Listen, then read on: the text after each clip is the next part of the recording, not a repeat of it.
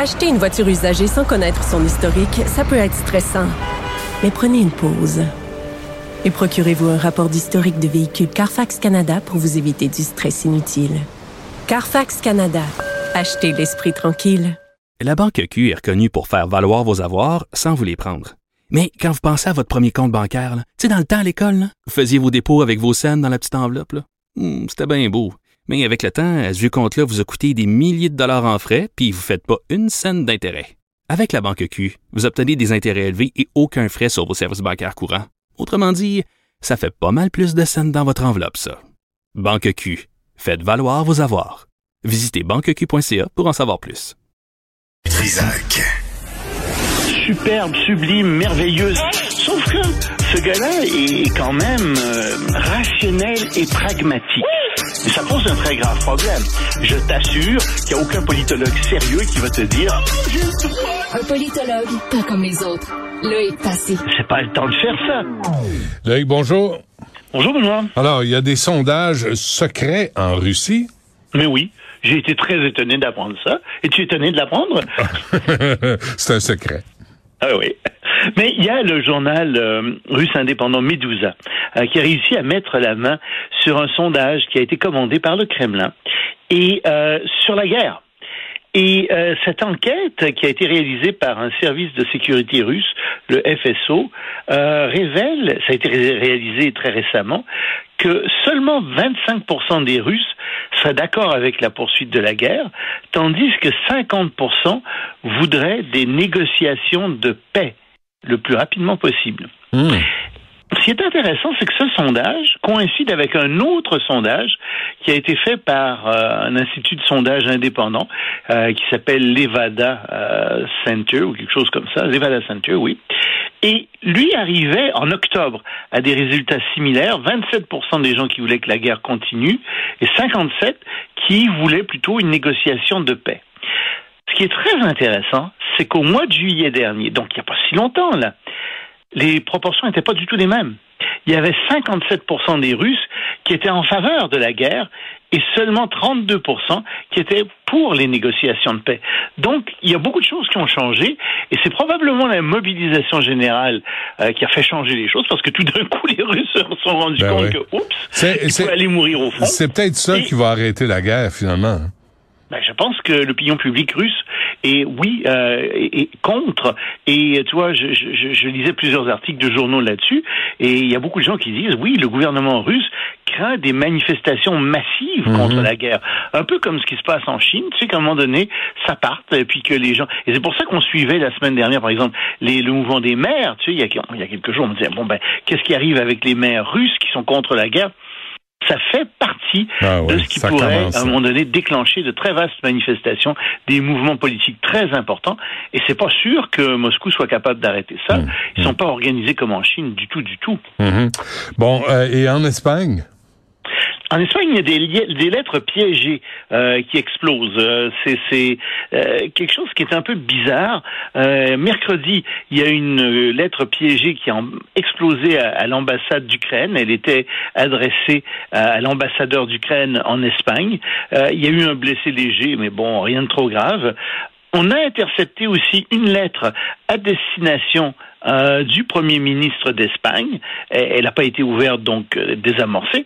Bien, trois autres lettres piégées qui ont été envoyées, une à un centre euh, de satellite, une à euh, une, euh, une base euh, militaire, une base aérienne en fait près de Madrid, d'où partent les les les, euh, les diplomates, les, les membres du gouvernement, etc. Et euh, une troisième à une entreprise d'armement qui fabrique des lance-grenades et qui a envoyé de l'armement en Ukraine. Alors on se dit, mais d'où est-ce que ça vient? Qui envoie ça? Euh, Et on est un peu perplexe. On pense que c'est les mêmes parce que sur deux lettres au moins, euh, il y avait la même adresse de retour. Oui, ils ont mis des adresses de retour, Benoît. Ben voyons donc.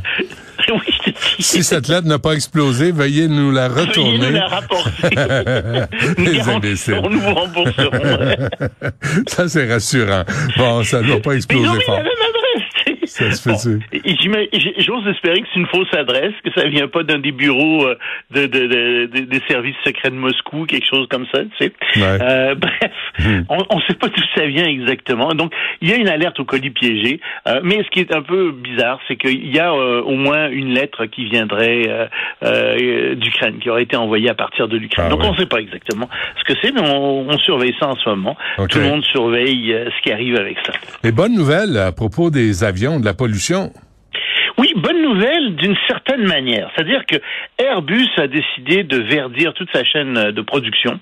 Euh, donc, ça signifie qu'ils vont essayer de dépenser moins d'énergie, puis que ça va être une énergie plus verte. Euh, et, et donc, ils voudraient que d'ici 2050, tous les avions Airbus soient des avions qui volent avec, euh, qui soient verts. C'est-à-dire qu'ils voleraient soit avec euh, des carburants durables, on parle de biomasse, de, carburant à partir de biomasse, euh, de produits agricoles, de déchets euh, de toutes sortes, de déchets organiques de toutes sortes, ou alors ce serait des moteurs à hydrogène. Sauf qu'ensuite, et puis bon, bah, ils pensent qu'il pourrait avoir un premier prototype qui qui serait euh, qui, qui volerait vers euh, 2035. Dans ces eaux-là, on pourrait avoir de gros avions de 200 places euh, qui voleraient comme ça avec euh, ce genre de de de, de, de biocarburant. Sauf que est-ce que c'est vraiment moins nocif? Parce que pour produire de l'hydrogène, si tu es obligé de fabriquer de l'électricité, puis que, enfin c'est comme ça qu'on le fait, Mm. et que ton électricité, tu la fabriques à partir euh, de, de charbon, ou de pétrole, ou de gaz, tu résous pas le problème. Ouais. Tu fais juste le déplacer. L'avion lui-même, c'est vrai, pollue moins, mais l'énergie requise pour faire l'hydrogène pollue tout autant. Mais, Donc ah c'est oui. pas une solution. Et même chose pour la biomasse. Mais- Euh, mais brûler le combat, euh, des les- carburants qui sont faits avec la biomasse, ben, ça dégage beaucoup de gaz à effet de serre, de Ouais. serre même si c'est pas comme tel euh, des du kérosène qui, qui dérive du pétrole. Euh, c'est peut-être mieux d'une certaine manière, mais ça pollue tout autant. Donc, Hmm. ils ont déplacé le problème. Et moi aussi, comme toi, j'ai eu comme réaction, première réaction, ben, c'est une bonne nouvelle, ça. Puis ensuite, en y pensant bien, je me suis dit, oui, mais est-ce qu'on n'est pas en train d'essayer de sauver l'industrie aérospatiale, et particulièrement en France? Est-ce qu'on n'est pas en train, justement, de faire un peu de propagande pour dire que euh, l'industrie va se verdir, va aller beaucoup mieux? Il y a un problème peut-être beaucoup plus profond dans tout Ah ça. oui. Évidemment, nous, on n'aurait pas ce problème. On peut fabriquer au Québec de l'hydrogène à partir de, de, de, de notre électricité, qui est une électricité extrêmement verte, et nous, on n'aurait pas ce problème-là. On pourrait fournir en hydrogène tous les avions d'Airbus. Mais c'est pas avec nous qu'ils font affaire, c'est avec Renault, c'est avec d'autres qui font des, piles électriques, des choses comme ça. On verra ce qui va arriver avec ça, et avec aussi Ariane, parce que les fusées Ariane sont lancées avec euh, du carburant euh, à base d'hydrogène et de l'hydrogène liquide, et donc euh, c'est avec ces compagnies-là que Airbus fait affaire pour le moment. Bon, et avant qu'on se quitte, un mot sur la police de San Francisco. C'est incroyable. La police de San Francisco qui a décidé, figure-toi, euh, d'avoir des robots, bon elle en avait, mais avec des explosifs. Des robots qui vont pouvoir tuer. Et ça, c'est quelque chose qui est nouveau. Euh, c'est une pente qui est très savonneuse pour plusieurs personnes. Et euh, on dit, bah oui, mais on, va utiliser des robots seulement, n'est-ce pas, quand il y aura des risques qui seront énormes ou quand il y aura des risques pour la vie humaine. Ben oui, mais il y a toujours des risques pour la vie humaine quand quelqu'un est armé, tu sais. euh, Ouais. Donc on va se mettre à utiliser des robots avec des explosifs ou c'est un peu une vision euh, infernale. Ça a déjà été utilisé euh, à Dallas, au Texas, pour tuer quelqu'un qui avait une arme puis qui avait tiré sur plusieurs personnes. Euh, c'est des robots pour le moment qui ont des explosifs, qui, ont, qui, qui sont munis d'explosifs et qui viennent exploser près de la personne. Mais tu vois bien euh, que ça peut aller beaucoup plus loin. Et en fait, ce qu'on dit surtout là-dedans, c'est pas visible au, au premier regard. C'est qu'on dit, oui, mais qu'on fait là, c'est que c'est pas des êtres humains qui tirent sur d'autres êtres humains, c'est un robot. Tu as juste à appuyer sur un bouton et le robot va le faire. Ça devient un peu comme un jeu vidéo et, et- et donc ça éloigne la décision humaine de l'action réelle et c'est pour ça que c'est vraiment une pente très Bon, ben, savonneuse. on arrive à Robocop, euh, Oui. le, le vieux film des années 80. Hein? Ben, J'imagine qu'il y a un nous- gouverneur en Californie qui doit être très heureux. Hasta la vista, baby.